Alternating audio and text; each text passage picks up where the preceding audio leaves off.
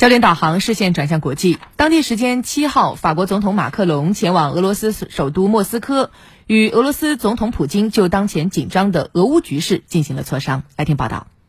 据路透社报道，俄总统新闻秘书佩斯科夫当天表示，乌克兰危机将是会谈的重要议题。他指出，普京与马克龙的会谈不太可能取得突破性进展，但俄方期待马克龙能够提供方案来缓和当前的紧张局势。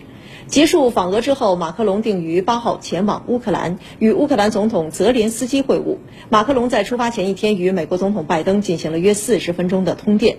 美国白宫发表声明说，拜登与马克龙讨论了针对俄罗斯的外交和威慑手段，重申了对乌克兰的支持。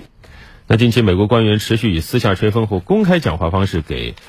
俄乌边境局势火上浇油，说俄罗斯啊随时可能进攻乌克兰，而乌克兰官员则持续发声安抚民众，避免恐慌情绪冲击到国内经济。俄罗斯方面指出，美国并非真正关心乌克兰的安全，只是企图利用乌克兰作为遏制俄罗斯的工具。